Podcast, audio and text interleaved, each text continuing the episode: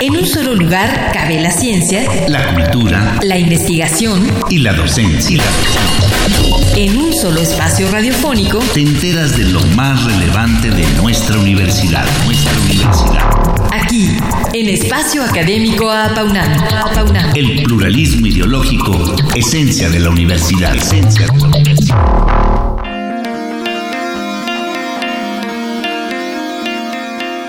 La propagación del uso del Internet y las redes sociales entre la población escolar ha generado una revolución informativa que muchas veces desinforma y provoca una serie de confusiones. Para los educadores, tampoco ha sido fácil avanzar junto con este desarrollo tecnológico, especialmente porque su origen no fue específicamente pedagógico.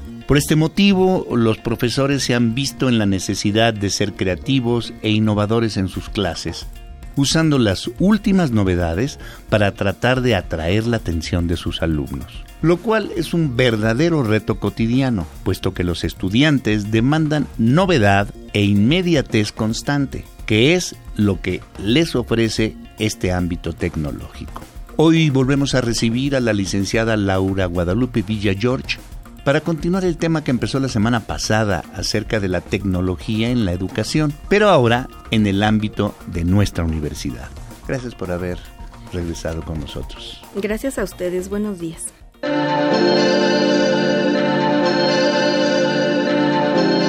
Nuestra invitada es licenciada en Educación Primaria por la Universidad Pedagógica Nacional, egresada de la licenciatura en Pedagogía de la Facultad de Filosofía y Letras de la UNAM, académica desde hace 23 años en la Dirección General de Cómputo y de Tecnologías de Información y Comunicación de la UNAM, en donde se desempeña en el programa de la Red Universitaria de Aprendizaje como curadora de contenidos y capacitando a grupos de académicos y docentes en el uso de la red. Ha tomado diplomados de formación académica en línea, cuenta con una especialización en entornos virtuales de aprendizaje por la Organización de Estados Americanos. Se ha capacitado en el área de conocimiento de tecnologías en la educación y pertenece al equipo de trabajo de psicopedagogía del Seminario de Visiones, organizado por la Coordinación de Universidad Abierta y a Distancia, en la que ha participado como ponente y tallerista en diversos foros, simposios, congresos y encuentros nacionales e internacionales. Maestra Villa George, ¿Cómo ha sido hasta ahora la experiencia de la tecnología en la educación en nuestra universidad? Pues ha sido muy diversa. Afortunadamente el tema se encuentra presente en todos los niveles y esa ya es una gran ventaja, ¿verdad? Eh, las, diferentes instancias se han ocupado de eh, organizar cursos, talleres, seminarios, congresos, inclusive dedicados a los docentes en el uso de la tecnología y esto pues ha facilitado realmente el acceso a los profesores porque de repente la brecha generacional pues también ha marcado un obstáculo para que los profesores se apoyen en la tecnología, la quieran conocer y la apliquen. Así es, la capacitación, a veces hay resistencia de los profesores. No quieren ellos ya aprender porque dicen yo ya tengo muchos años de servicio, sé la materia, sé las actividades que tengo que realizar con los alumnos, no necesito la tecnología. Sin embargo, se encuentran con que los alumnos efectivamente están con sus teléfonos celulares, en las redes sociales y demás, y pues ellos tienen que utilizar, digamos, esta parte de la tecnología a su favor. ¿Y, cómo se ha ido dando la capacitación de los docentes precisamente en el uso de nuevas tecnologías y en la aplicación del desarrollo de los temas de estudio en la UNAM? Pues existen diferentes programas. Inclusive cada escuela, cada facultad ha implementado también una serie de eventos académicos de capacitación. Y aquí en la UNAM, dirigido a los profesores, se encuentra el programa de Habitat Puma que tenemos precisamente en la DGTIC. Ellos ya tienen varios años dedicándose a capacitar a los docentes en el ámbito tecnológico. Y a partir de un diplomado, los docentes se van iniciando en el uso de las tecnologías para posteriormente organizar sus clases, sus contenidos, actividades y todo esto. Y ya posteriormente pues se van, digamos que eh, soltando, ¿no? Ya van ellos buscando otras instancias de capacitación que den continuidad a las bases que van recibiendo en estos primeros eventos académicos. Y, mm, se da por especialidades o es una enseñanza general para que después cada maestro pueda desarrollar su propia técnica o su propia tecnología o su propio instrumento o herramienta para enseñanza? En especial en el programa de Hábitat Puma eh, son términos o son conocimientos generales. Y efectivamente eh, dentro del proyecto final ellos ya generan un producto específico para sus materias. De la misma manera, en las escuelas y facultades también se están organizando por áreas académicas. Existen inclusive seminarios permanentes en algunas este, escuelas, en la Nacional Preparatoria, por ejemplo, en donde se reúnen eh, de manera periódica, reciben a un especialista quienes les da los primeros este, conocimientos, digamos, de, ciertos temas en el área tecnológica y ya posteriormente ellos se van organizando por áreas académicas para poder trabajar ya cosas específicas para sus clases. ¿Y cómo hacer que, que la tecnología sea un aliado para los profesores y no una carga, ya que los alumnos están más habituados a ella? Pues primeramente es que el profesor se interese y por lo tanto se capacite. Una vez que el profesor hace suya esa parte de la tecnología, ya se alía primeramente él con ella.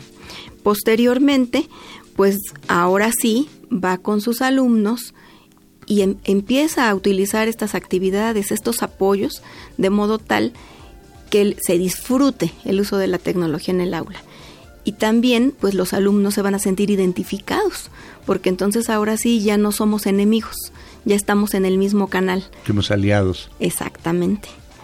Y ya pueden, puedo yo aprender a través de, de mis instrumentos y lo que tú me enseñas, ¿no? Así es, estamos en el mismo nivel.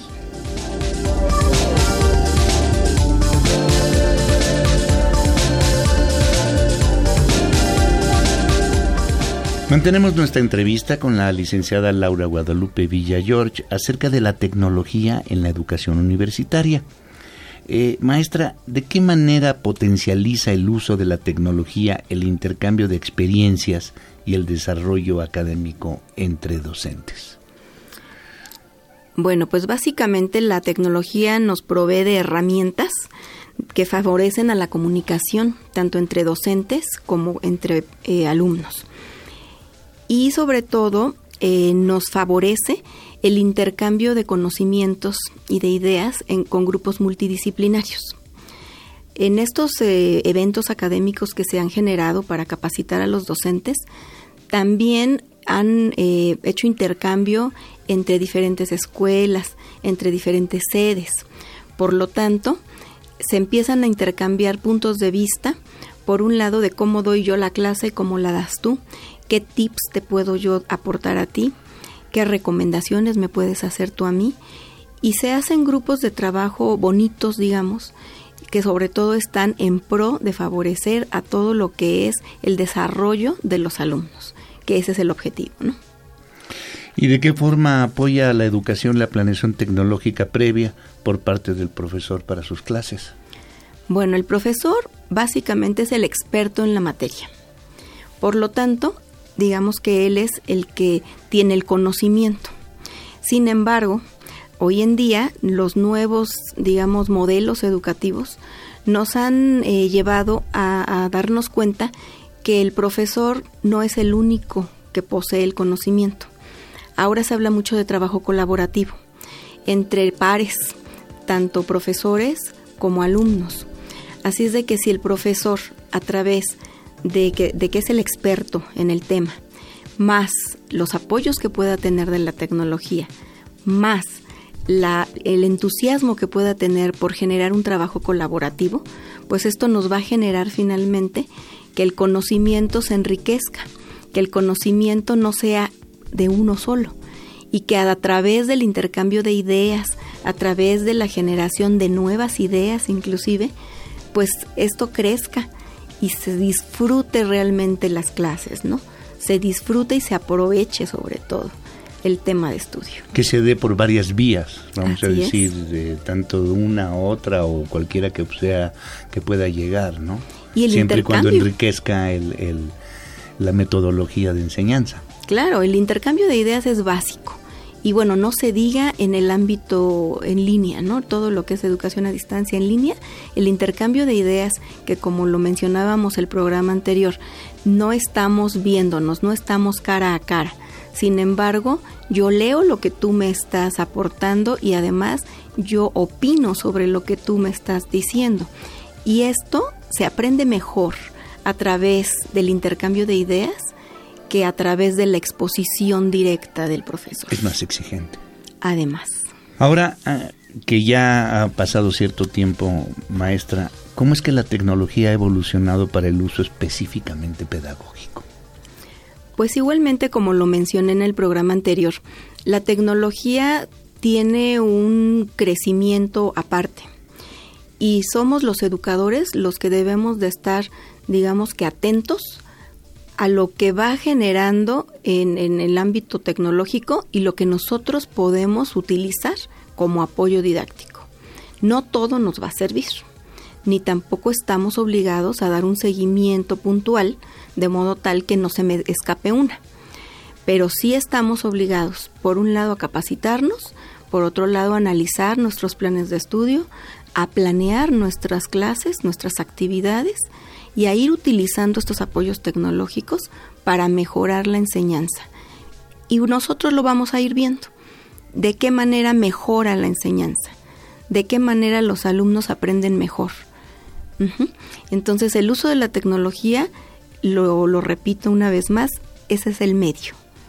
¿Y qué retos considera usted que le esperan a nuestra máxima casa de estudios en, este campo? ¿Qué se espera? Pues esperaría que la investigación educativa tenga un impulso mayor, que después de todas estas experiencias que estamos teniendo en las aulas, en las dos modalidades, podamos nosotros ya generar ahora sí artículos, podamos generar buenas prácticas, podamos generar estudios serios, comparativos de diferentes espacios en donde se ha utilizado la tecnología, inclusive en medios rurales, en medios citadinos, en diferentes niveles educativos, y que esto nos genere realmente un espacio en donde la investigación sea nuestro fin. Pues maestra, el programa está llegando a su fin, por lo que despedimos a la licenciada Laura Guadalupe Villa George por haber estado con nosotros en dos programas. Eh, muchas gracias por venirnos a compartir su perspectiva en torno a la tecnología y la educación en el presente. Muchísimas gracias. Gracias a ustedes, Ernesto.